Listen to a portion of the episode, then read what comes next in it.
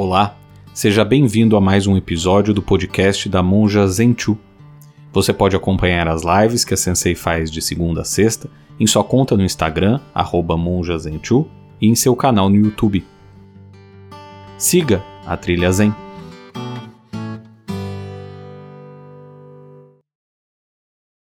Como podemos fazer para não julgar? O que se julgar?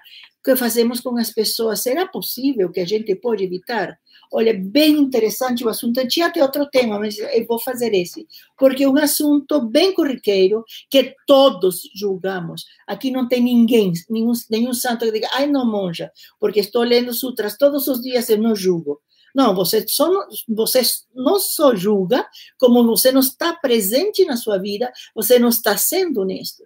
Vamos julgar, claro que se leva anos de treino, não só para julgar, perceber que estamos julgando porque faz parte da cultura, faz parte de uma cultura baseada num neguinho triste que prefere olhar sempre para fora e colocar etiqueta nos outros. Por isso que nós carregamos tantas etiquetas, porque os outros estão fazendo a mesma coisa.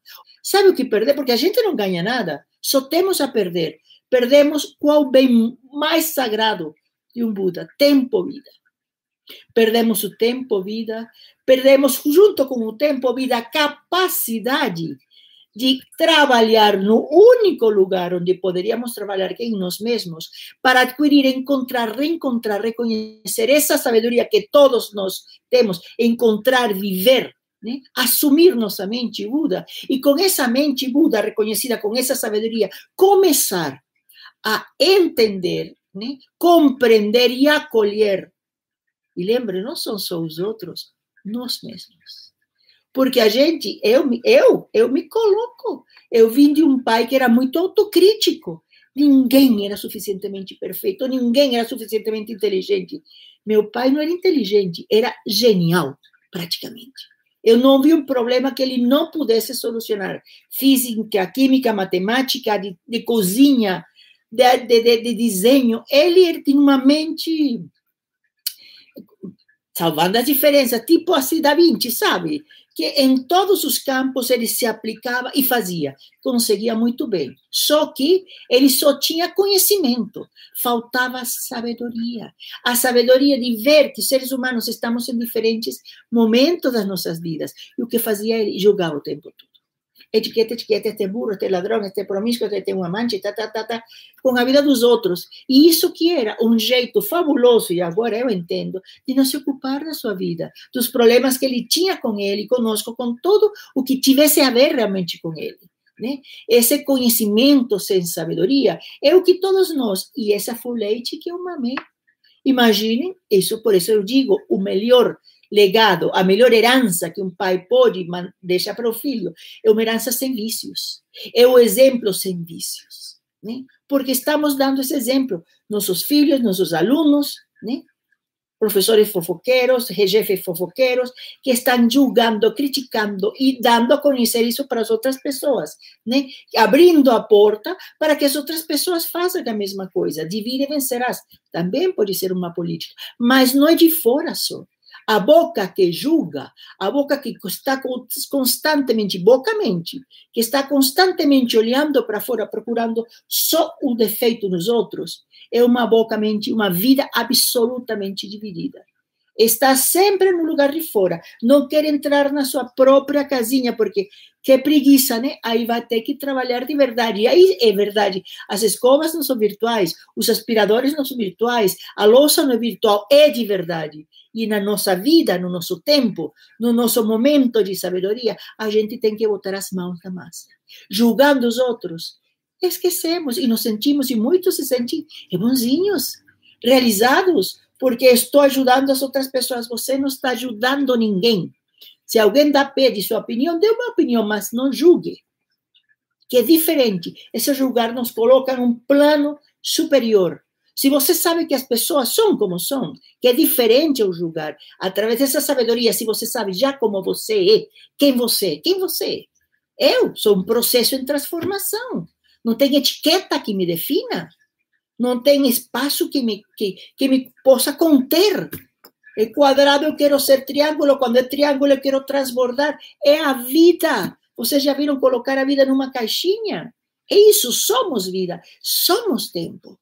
E a gente vivendo, entendendo isso realmente, quem somos realmente, daí passamos a viver com sabedoria com o que somos realmente com o papel que estamos tendo nesse momento, vendo o fluxo correto. Aí não tem julgamento, aí tem sabedoria, conhecimento, acolhida. E só nesse momento é que vamos entender, acolher e ajudar, sim, as outras pessoas, mas sem julgamento. O julgamento nos coloca num plano superior e nos afasta do nosso dever de casa, que somos nós. Tem aqui, conheço uma pessoa por isso, eu, eu passava tão mal, porque eu, eu, eu, coloquei todas as etiquetas, um desses desafetos que a gente tem, e ainda é. Mas já não perco meu tempo com essa pessoa. Já não julgo essa pessoa. Porque perdi muito tempo criticando, colocando, dizendo o que é óbvio. Porque a pessoa é isso, mas é o que eu tenho a ver com isso. Eu não posso mudar essa pessoa. Desses que tem um projeto, quem pode fazer? Eu. Ah, tudo bem. E quem pode fazer isso? Eu, eu me encarrego. Quem pode falar com o sultano? Ai, eu falo com o sultano. Quem pode ir no banco? Eu vou, eu vou. Eu chamo a pessoa gaveta. E todos nós conhecemos essas pessoas. Eu passei tantos anos amargurada por não entender como é, como a vida é maravilhosa, como a sabedoria dos Budas permeia todos os momentos e todos os seres.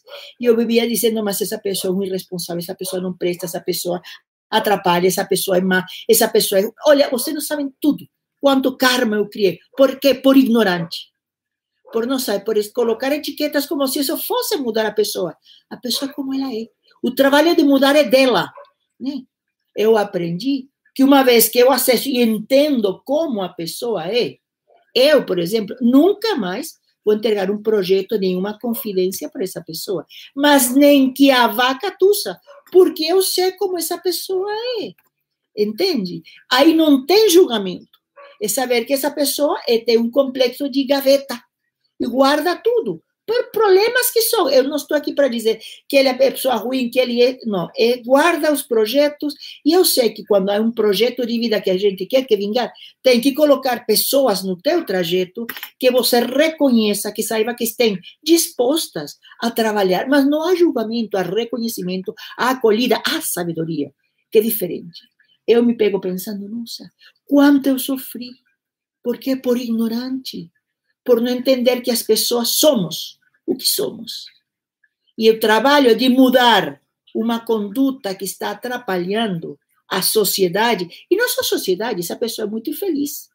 Nada dá certo na vida dela. Uma pessoa fracassada, coitada, porque não entende o, tra o trabalho dela. Eu não posso continuar dizendo, desde por cima, você isto, ou na minha mente, pior ainda, estou perdendo tempo, estou criando karma terrível, né? Falando, pensando mal. Uma pessoa, e tudo isso você pode reverter a seu benefício próprio. Não perder o tempo, não julgar. Use a sabedoria. Primeiro se conheça.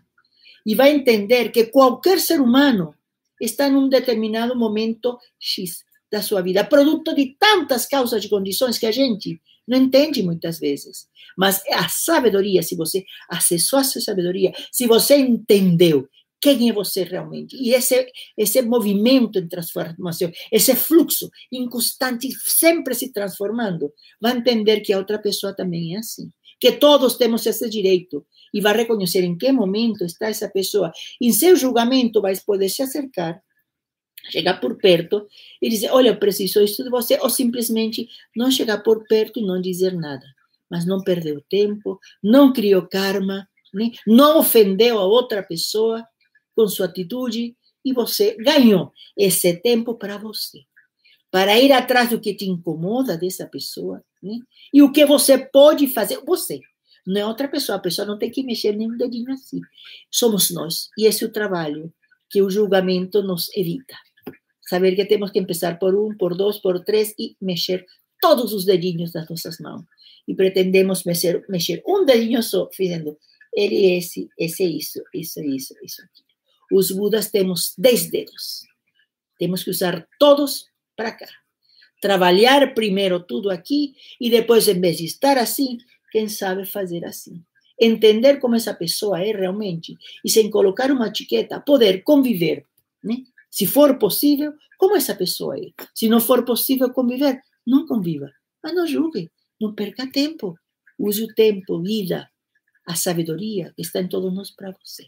Só assim é que o mundo vai mudar. Sem aversão e sem apegos, não é? Só com compreensão, com sabedoria. Cada vez que se peguem julgando alguém, diga, e o tempo que estou perdendo, e o karma que estou criando. Volta, volta, se refugia em você, na sabedoria, vá atrás de você. O que te incomodou? E mude você. Deixa outra pessoa gaveta, pessoa elefante, pessoa.